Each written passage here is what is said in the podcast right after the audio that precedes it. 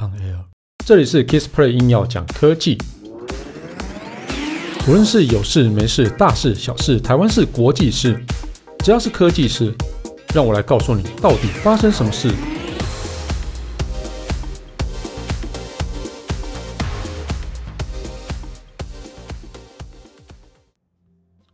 嗨，大家好，我是 Kissplay。如果你每个礼拜只能在五六日，玩一个小时的游戏，那其他时间游戏全部不能登入，你会怎么样？哦，那对于没有在玩游戏的人当然没差啦哦，但是对于有在玩游戏的人呢，哦，应该觉得啊，真的是很痛苦，因为玩游戏有时候是抒发一些工作或是读书压力的一个好方式哦，而且甚至还有蛮多的就是在哦做电竞电竞产业或是电竞比赛的这些人啊。哦对他们来讲，这根本就是一个不可能的事情哦。不过这件事情真的发生了哦，就是在八月底的时候，中国国家新闻出版署它发布哦，那关于进一步严格管理，呃，就是切实防止未成年人沉迷网络游戏的通知哦。那这个东西哦，他他说要求网络呃，就是网络游戏企业哦。只能在每周五六日啊，还有法定假日的晚间八点到九点，那提供给未成年人一个小时的网络游戏服务。那这个通知指出哈，这个目的是避免未成年人沉迷于网络游戏，保护他们的身心健康。这件事由国家来规定，真的是有点特别啦哦。那中国的政府啊，中国政府除了限制未成年的未成年人游戏时间以外，哈，还要求网络的游戏企业，哈，它严格落实网络游戏用户账户实名注册还有登录的一个要求哦。如果没有实名制或者实名登录机制啊，就不得提供未成年游戏服务。那中国的出版管理部啊，也也将进行严格的一个监督哦，违反的企业哦，会依法严严肃处理。嗯，这不晓得大家看法是怎么样的？我觉得蛮蛮有趣、蛮特别的哦。我们先把这个新闻聊完之后，再来讨论一下哦。那中国呃新闻出版署表示啊，哈。呃，要积极引导家庭、学校等社会各方面共同管制，依法履行未成年人监呃监护责任，为未成年这是好绕舌，为未成年人的健康成长营造良好的环境。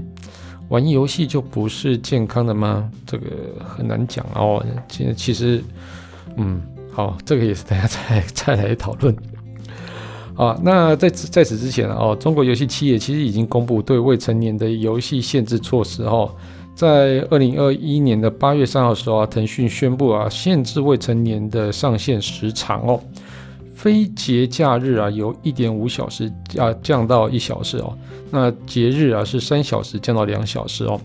并且禁止未成年啊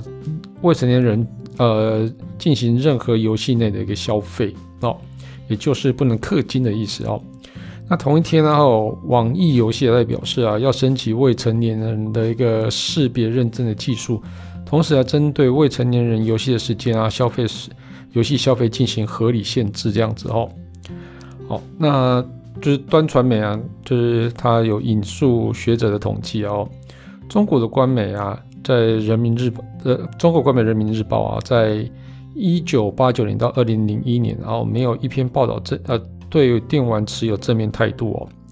哦，所以中国的文化产业发展转向啊，电玩有电电玩形象然后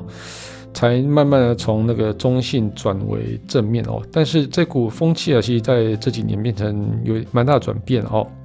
那中国媒体啊，《经济参考报》啊，在八月三号时候啊，哦用。他写一篇文章啊，就说这个是精神鸦片，还有电子毒品啊，来去批判网络游戏哦。那表示中国年轻人易容易沉迷于游戏啊，以严重影响他们的身心健康，甚至直接点名啊，腾讯旗下的一个手游叫做《王者荣耀》啊，这个非常红的游戏哦。那这个这篇报道刊出来之后啊，中国游戏的那个公司腾讯啊，还有网易啊。那这股价就应声大跌啊！哦，那这个非常的可怕哦。这新闻不知道大家什么看法哦？呃，以以我的想法啦哦，其实应该是要严格去控管这些游戏产业是没错啦哦，那应该也要去保护哦这些未成年人也是没错啦哦，这个其实都是基于算是蛮正面的一个哦禁止的禁止就是游戏时间的一个方案，但是这个东西。不是应该要由家长来，或是来去做控管，或是自己来去做控管的，或是说什么呃，甚至说你要用到国家的法令来去做限制的话，就会变得蛮蛮吊诡的啦。哦，但是呃，最近呃，今天有一个新闻啊，就是录音的今天啊，就说啊，因为算是九月，我录音的时候九月五号，这是周末的时候，那，就他们说就是。周周五、周六、周日，这个八点到九点一到，就王者荣耀的整个伺服器被塞到炸，就等于是大家就抢着在这个小时内去玩游戏，结果等到那个游戏被弄到炸之后，去修好之后，已经过了到八点到九点，所以这些年轻人的一唉唉声，就是就。就是怨，就是非常多的怨言啊！就就我已经好不容易只有这个小时可以玩游戏，你又把游戏弄炸了，这样子哦。好，我我是觉得蛮蛮有趣的哦。那其实游戏到底是对这些未成年是正面的呢，还是负面的呢？哦，这个其实都各有各各有一方说法了哦。因为其实游戏这件事情。你要把它当成一个叫做电竞运动这件事情，它就是一个正面的一个发展嘛。那其实，在世界上，其实有电竞产业已经算是一个被哦、有就是游戏运动化的这种这种方式走。但是，其实你如果真的要把它变成叫做归类成一个叫电竞运动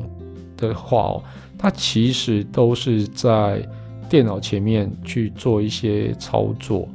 哦，那你可能会有想一些策略啊，或者想一些哦攻略，然后就等于是也是算是脑力的一个激荡这样子哦。哦，那其实这个也是算是一个正面的一个发展，但是有太多的未成年人哦，他自制力比较弱哦，那他其实可能就会沉迷在游戏里面不可自拔，而且甚至就是哦会去刷父母的卡。来去做氪金哦，那尤其氪金这件事情，就是说，因为你有花钱，那所以你的武器啊，或者是说一些哦技技巧啊，就就是那个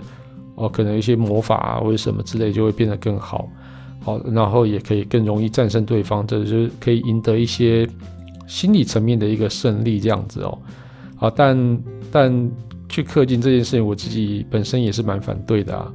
对，因为这氪金这件事情就是。你就是花钱花钱花多的人，就会就是花钱花多的人，就可能就会比较容易获胜啊！这个 这个真的是让我觉得匪夷所思哦。游戏不是应该就是哦，在大家公平、公正、公开的情况之下进去进行，这才有意思嘛？那我用钱去买了一堆武器之后，然后变得很厉害，这个就跟我们小时候在就是输入什么密码之后，然后就可以。破解这样子哦，这个 这个也是蛮蛮蛮没挑战性的哦。以前我有玩哦，以前我在大学的时候还蛮沉迷一个游戏的啊。大学时代是最沉迷的是《星海争霸》。那《星海争霸》其实我们也是课余的时候就会跑到网咖里面去揪团来来互相打，而且有时候会去呃集结去打国外的一个队伍这样子哦，那也是蛮有趣的。我们甚至有时候会。熬夜熬到半夜，就是打电，为了打电动这样子哦。但其实这个东西，你一定还是要有一个自制力的哦。所以等于是说，如果这个中国这个规定一出来之后呢，这些小朋友是被限制，就是他不会去自自己去思考这件事情对自己是好是坏，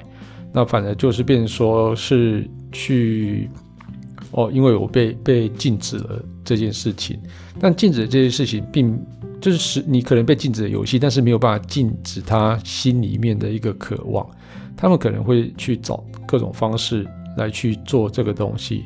那又或是说，因为其实，在电竞游戏中啊，哈，哦，即使他去里面怎么样沉迷，他基本上可能不会去伤害到别人。但是如果你今天去阻止这个发泄管道之后呢，会不会有衍生的一些坏的一个 side effect 出来了呢？